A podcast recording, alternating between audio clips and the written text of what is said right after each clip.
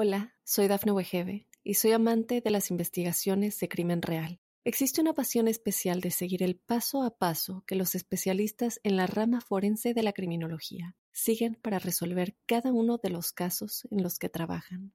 Si tú, como yo, eres una de las personas que encuentran fascinante escuchar este tipo de investigaciones, te invito a escuchar el podcast Trazos Criminales con la experta en perfilación criminal, Laura Quiñones Orquiza, en tu plataforma de audio favorita. episodio 44 de La Huella OVNI. Gracias por estar ahí, gracias por seguir escuchando, por seguir haciendo crecer este espacio de esta manera tan maravillosa. Hace un par de episodios habíamos escuchado la primera parte de la entrevista con Johanan Díaz Vargas, este periodista, investigador mexicano que tiene una mirada muy muy interesante. Bueno, sin dar más vueltas, les propongo ir a la segunda parte de esta entrevista. ¿Qué son los contactados? Jorge, pues los contactados son aquellas personas que refieren vivir experiencias de comunicación con seres que llegan de otras partes del universo, seres que traen un mensaje para la humanidad, seres que estarían entre nosotros desde hace mucho tiempo, entidades que habrían llegado en algún momento de la historia, estarían estudiando, analizándonos, haciendo todo lo pertinente precisamente para saber quién es, quiénes somos y de qué manera nos pueden ayudar. Ah, eh, minutos atrás te mencionaba de, los, de las leyendas de la mayoría de los pueblos en todo el planeta que hacen referencia a seres llegados del cielo. Y llegamos al 2020 y nos damos cuenta que hay una cantidad muy importante de personas, muy numeroso de personas que refieren vivir estas experiencias con, seres que llegan de las Pléyades, del planeta Marte, del planeta Venus. Eh, y vemos que eh, cuando volteamos hacia décadas pasadas y hacia siglos anteriores, también hay historias tremendas, conmovedoras, de seres que habrían estado en algún punto de la historia de la humanidad aquí. En la antigüedad se hablaba mucho de esos contactos con el reino mágico, duendes, hadas, elfos, gnomos, etcétera, etcétera.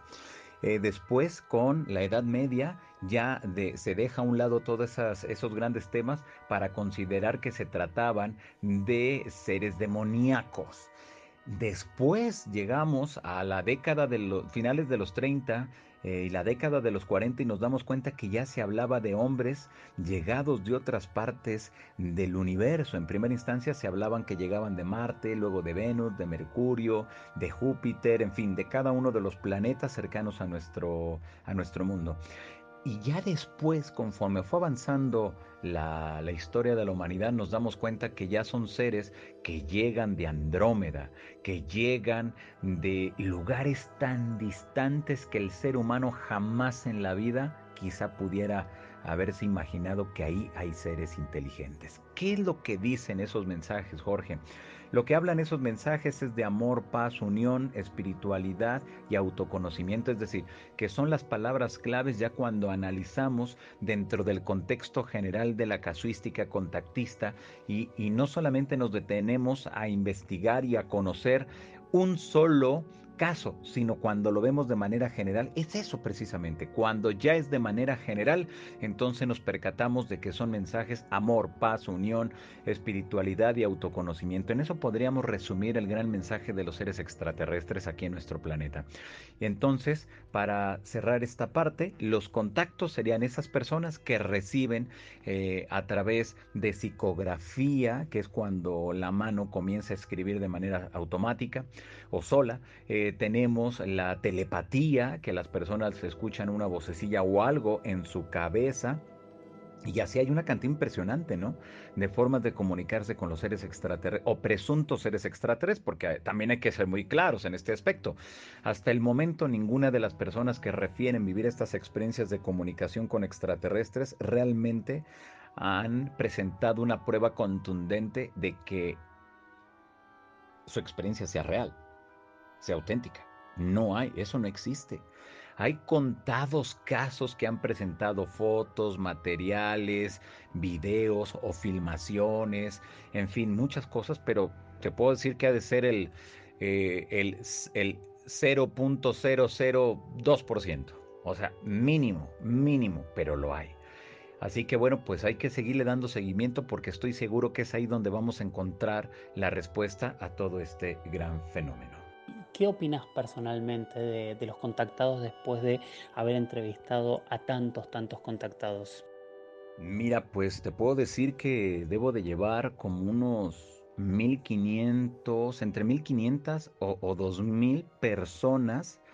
O sea, es un número increíble de personas que refieren. A qué conclusión he llegado después de escuchar tantos testimonios, que hay casos que son, de verdad que a mí me han llamado, pero que igual son los casos mínimos, que me han llamado mucho la atención, de personas que los seres con los que están contactando les, les dijeron horas antes de que se produjeran los terremotos en la Ciudad de México y en la zona sur de la República Mexicana y que se cumplieron, de personas que les han dado mensajes de hechos diversos y que se llegan a cumplir pero también hay otro apartado de contactados, Jorge, amigos del auditorio, que les han dado mensajes que les dicen la hora, el día y el qué, y llega el momento y no sucede nada. Es decir, los dejan en vergüenza. Pareciera entonces que están jugando con alguna, eh, algunas personas. Déjame decirte también que hay otros que desde luego que lo único que desean es llamar la atención. Y como en el tema del contactismo no hay algo que te pueda validar más que la veracidad de lo que tú vayas contando, hay personas que llegan y dicen, inventan una historia fantástica y extraordinaria y que nadie se atreve a cuestionarlos. Pero cuando alguien los cuestiona, entonces es cuando empiezan ellos a eh, evadir las preguntas, a inventar cosas, pero desde luego hay un amplio eh, número de personas que sí estarían inventando eh, las experiencias. Esto para que, por diversos motivos, pero el que más podemos decir en estos momentos es llamar la atención o ser el centro de atención, que sean invitados a diversos congresos, conferencias, entrevistas en redes sociales o en los medios convencionales como radio, televisión, periódicos, revistas, en fin.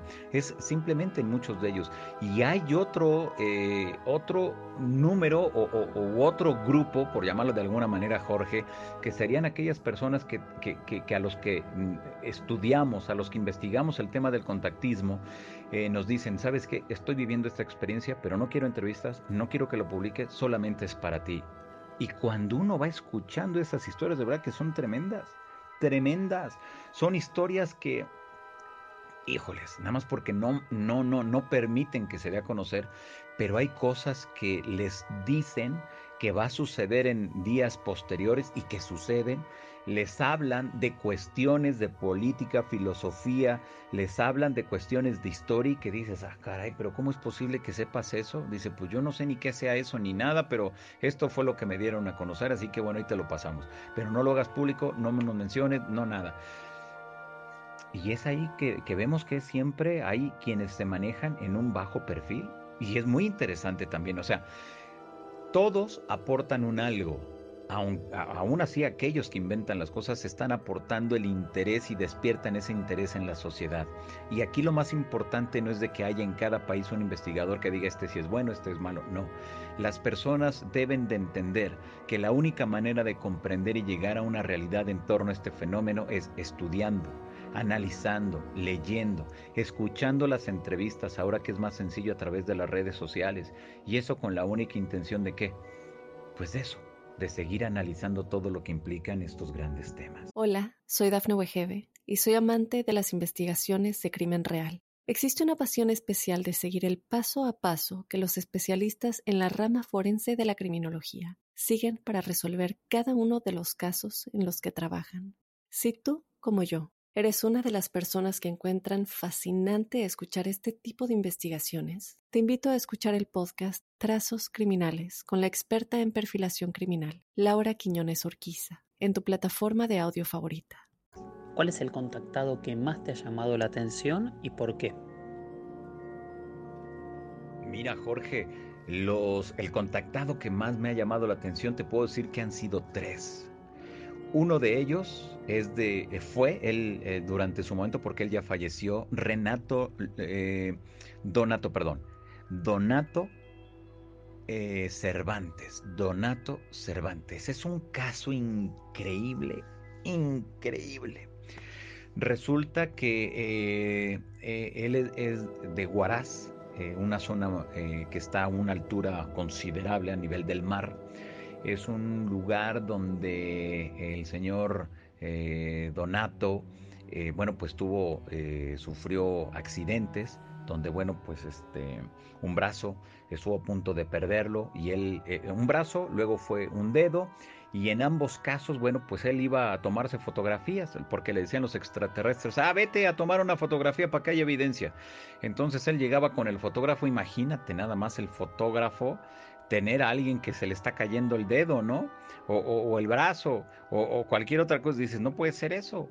Y él siempre decía, no, no se preocupen, mis amigos los extraterrestres me van a sanar. ¿Cómo que te van a Pues si ya no hay ni tendones, ni venas, ni carne, ni músculo, no, no hay nada, ya, ándele ya vamos a cortarle el, brazo. No, que sí, que no. Y bueno, para no hacer muy largo, pero esto eh, de verdad que es impresionante la experiencia de, Donato eh, Cervantes. Resulta entonces que pues este se escapa de la primera vez se escapó del, del hospital y ya de repente bueno pues su hijo eh, William Cervantes le, le, estaba haciendo las curaciones, pero William decía, es que ya el brazo en papá, pues en primera ya no había nada, y en segunda, pues este, ya olía muy mal, ya estaba podrida la carne. Y, pero Donato estaba muy convencido de que los seres del espacio lo iban a sanar, que le iban a poner un brazo nuevo. Entonces un día por la mañana dice, bueno familia, ya me voy, voy a que eh, los seres del espacio me, me, me curen, así que ahí nos vemos. Resulta que se va, Regresa días después con un, un brazo nuevo. Había venas, había tendones, había músculo, había sangre, había piel, había todo, todo. Está documentado con los médicos antes, durante y después. Después sucede lo mismo con uno de los dedos. Me parece que fueron dos dedos que se los rebanó. Entonces va a tomarse la fotografía. Ahí en internet está y de repente se da cuenta, igual le, le, dicen, Señor, tenemos que cortar porque esto pues ya, no, no más, no, esto ya no sirve. Dice, no, mis amigos del espacio me van a sanar. Pasó pasaron los días y ya, un día por la mañana dice, bueno, me voy, voy a que me curen los hermanitos del espacio y regresó días después sanado. ¿Qué ocurrió? Lo que cuenta es de que eh, se lo llevaron eh, la primera vez fue un objeto que, bajó del cielo, él se eh, mete, se sienta, y luego al momento que se sienta como que se hace, se reclina hacia atrás y se hace como una especie de cama. Y él dice que de su, de su brazo comenzó a ver como si fueran una especie de lombrices que empezaron a entrecruzarse y iban dándole la forma del brazo. Es decir, se lo estaban regenerando. Y luego cuando fue lo de los dedos, eh, que fue la segunda de las experiencias, resulta que lo citaron en un lugar cerca de la playa, eh, ve a un objeto que llega, él igual se mete, eh, se queda como acostado y nuevamente entonces lo llevan hasta el lugar, le hacen todo lo que le tuvieron que hacer y le regeneraron el hueso, la carne, las venas, es decir, todo, todo, absolutamente todo. Y cuando regresó a su casa se dio cuenta de que todo funcionaba y que tenía una fuerza mayor a la normal, que eso llamaba mucho la atención. Pero fíjate Jorge que dentro de este caso, dentro de todas las cosas extraordinarias que ocurrieron, a él le dejaron tres como tres, tres esferitas en la parte de la muñeca o tres bolas, por llamarlo de alguna manera. Eh, que él se podía comunicar con los seres y cuando él quería llamarles, nada más oprimía como que con los dedos doblaba un poco la, la muñeca a modo de que se tocara y en ese instante, bueno, pues ya les decía, oigan, pues este, a ver, aparezcanse. O se asegura que si él estaba escuchando una estación de radio, eh, me parece, no recuerdo aquí bien el dato, pero no sé si era 100 o 200 metros a la redonda, la gente podía escuchar la misma estación que él escuchara. ¿Cómo se lograba esto? Nunca lo entendieron. Nadie pudo darle una respuesta a eso y entre muchas otras cosas. Es un caso increíble porque está la documentación eh, médica antes, durante y después. Eh, eh, hay una cantidad impresionante de testimonios de personas y desde luego están las fotografías. Pues, ¿qué más se puede? Por sí que, ¿qué más se puede pedir, no? Ese fue uno de los casos que a mí me ha impactado en mi vida. Y otro fue el de eh, bueno, fueron dos personas de aquí de la República Mexicana que tres meses antes de que se diera el terremoto del 19 de septiembre del 2017 aquí en México, porque hay que recordar que la primera semana, los primeros días del mes de septiembre del 2017, se produjo un terremoto en la zona sur. Y luego, el día 19 a la 1.14 de la tarde, del, o sea, el 19 de septiembre del 2017, se produjo el segundo terremoto, que fue muy fuerte. Eh, y bueno, pues este, en ese momento, eh, tres meses antes, eh, estas dos personas comenzaron a, hablar y a decir que les decían, que les decían que nos teníamos que salir de la Ciudad de México, que venía algo muy fuerte, que teníamos que salirnos. Y todavía recuerdo que una de ellas, ellos fueron Yasantami y fue también Cristina Ansures. Recuerdo que todavía Cristina Ansures 12 horas antes, 12 horas antes de que llegara el terremoto del 19 de septiembre, me decía, Johanan, me están pidiendo que te salgas de la Ciudad de México, Johanan, me están pidiendo que se salgan los que más sea posible, pero bueno, pues ¿cómo le dices a la gente, sálganse, no? Pues viene un terremoto, y si no sucede, y aparte, o sea, nos vamos, ¿a dónde? No es tan sencillo. Entonces, eh, recuerdo que ahí quedó grabado en mi canal de YouTube, Jorge. Ahí se quedó documentado la llamada de las personas, de estas dos contactadas mexicanas. Y recuerdo muy bien que una de ellas me decía, las dos en ese momento no conocían la Ciudad de México. Una de ellas me dijo, mira Johanan, porque yo le preguntaba, bueno, ¿y qué ves? ¿A dónde te llevaron? ¿Cuáles fueron las, las calles? Dice, mira, yo no sé mm, los nombres de las calles porque yo no conozco la Ciudad de México, pero sí vi un edificio de color rojo que, este, que cae como si lo aplastaran de arriba para abajo. Y la otra me decía, mira Johanan, es que yo veo una avenida muy grande, no sé cómo se llame, pero es una avenida muy grande de donde a mí me permiten ver, veo cómo la gente se va acercando hacia mí, veo que la gente va triste, va llorando, va en la zozobra, y, hay, yo siento mucha tristeza y mucha, mucho miedo. Y digo, ¿pero qué, qué avenida? Dice, no lo sé, es una avenida muy grande, se ve grande y está llena de gente, la gente. Bueno, Resulta que a la 1.14 fue el terremoto. A los 5 o 10 minutos después de que ya pasó el terremoto, inicié una transmisión que duró 6 horas u 8 horas y que está ahí publicada en mi canal de YouTube. Donde, bueno, comencé con los testimonios, eh, em, empecé a, reportar lo que en redes sociales estaba diciendo en ese momento. Y recuerdo que ya a las dos y media, 3 de la tarde, eh, veo que a través de las redes sociales veo que unos jóvenes que estaban esperando su automóvil en un, en un estacionamiento, bueno, pues estaban jugando entre ellos, pero se estaban grabando, empieza el, sismo y, los jóvenes dicen, está temblando, está temblando, tranquilos, tranquilos, aquí no nos pasa nada. Hacen un paneo con el celular y al fondo se ve un edificio rojo, Jorge. El edificio rojo empieza a moverse y literal fue como si lo hubieran aplastado de arriba para abajo. Dices, ah, caray, cuando yo vi esa escena dije, ay, esto yo ya lo había visto, alguien me lo dijo, alguien, ay, pues fue tal persona. Y luego ya como a las tres y media, cuatro de la tarde, a través de las redes sociales, igual la gente comenzó a grabar los videos de Avenida Reforma, Paseo de la Reforma, que es una de las principales avenidas en la Ciudad de México. Tenemos también la Avenida de los Insurgentes, que es la más larga de, creo que de toda eh, Latinoamérica. Es una avenida enorme. Y bueno, pues resulta que, eh, se veía la gente llorando, triste, toda la gente caminando. De verdad que es un mar de gente que se ve en esos videos, Jorge. Y ahí fue cuando entendí de que en realidad hay personas que tienen la capacidad de poder acceder a una cierta información y que esa información fuera, se, se, transmita. Esto de verdad que es increíble, Jorge, porque es ahí cuando nos damos cuenta entonces de que es real, que el tema del contacto es auténtico, que el tema del contactismo debe de seguir investigándose, que los investigadores que estamos en esto debemos de abocarnos, debemos de darle seguimiento a lo que implica los testimonios de la persona, lo que nos están diciendo, lo que están asegurando de las fechas próximas donde supuestamente van a ocurrir. Todo eso tenemos que darle seguimiento para entender a un 100% lo que realmente está ocurriendo. Porque si no lo hacemos así por miedo al ridículo, por miedo a que no hay nada que pueda corroborar esas historias, pero nos damos cuenta que a lo largo de la historia ha ocurrido de personas que refieren vivir estas experiencias y que han acertado en muchos acontecimientos futuros. ¿Qué quiere decir esto entonces, Jorge? Que debemos abocarnos a seguir investigando estas temáticas, Jorge. Y te puedo comentar, bueno, pues esos tres casos que en lo particular a mí me dejaron convencido de que tema del contacto es real, es auténtico. Hola, soy Dafne Wegebe y soy amante de las investigaciones de crimen real. Existe una pasión especial de seguir el paso a paso que los especialistas en la rama forense de la criminología siguen para resolver cada uno de los casos en los que trabajan. Si tú, como yo, eres una de las personas que encuentran fascinante escuchar este tipo de investigaciones, te invito a escuchar el podcast Trazos Criminales con la experta en perfilación criminal, Laura Quiñones Orquiza, en tu plataforma de audio favorita. ¿Crees que hay extraterrestres en la Tierra? ¿Cuál es tu, tu, tu opinión y tu reflexión después de haber investigado tanto tiempo?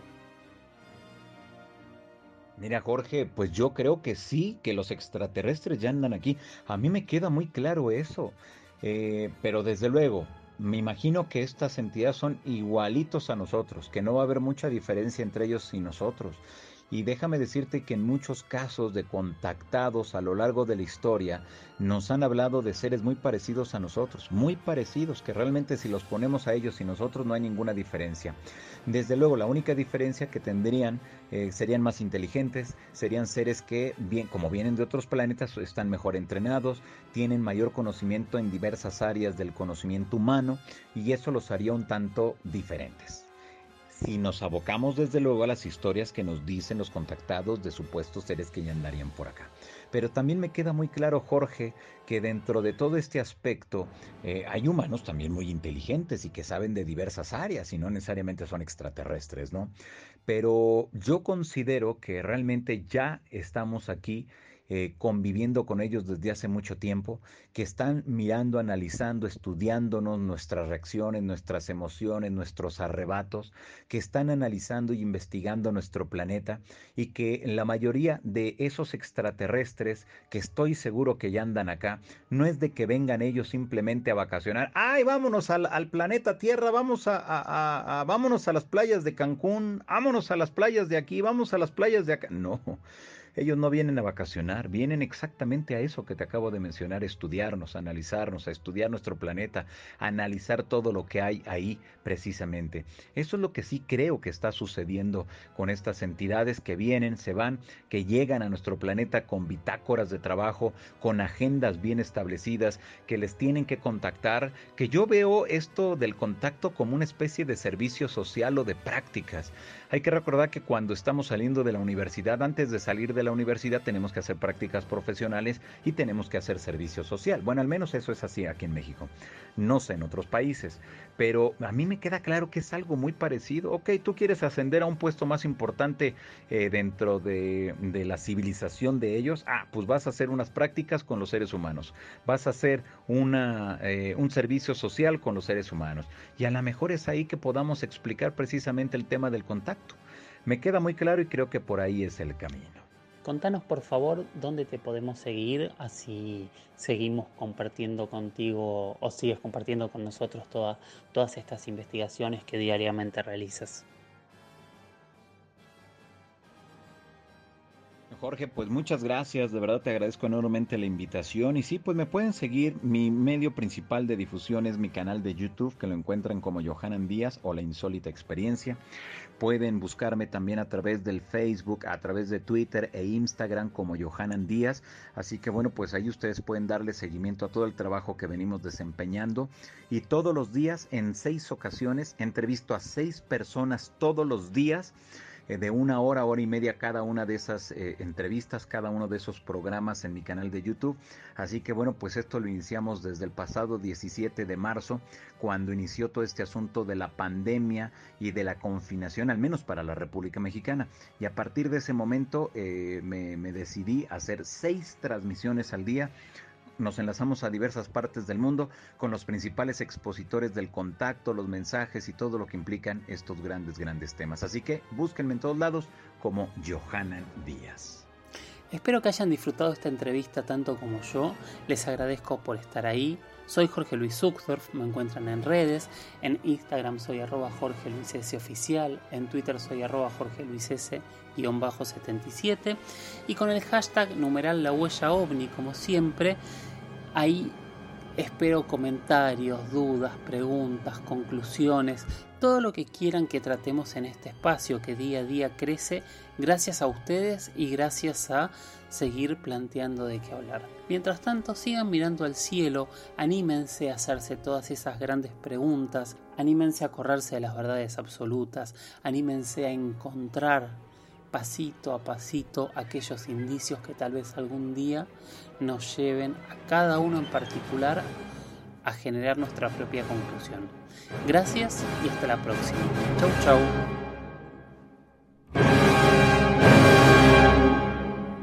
Hola, soy Dafne Wegebe y soy amante de las investigaciones de crimen real. Existe una pasión especial de seguir el paso a paso que los especialistas en la rama forense de la criminología siguen para resolver cada uno de los casos en los que trabajan. Si tú, como yo, eres una de las personas que encuentran fascinante escuchar este tipo de investigaciones, te invito a escuchar el podcast Trazos Criminales con la experta en perfilación criminal, Laura Quiñones Orquiza, en tu plataforma de audio favorita.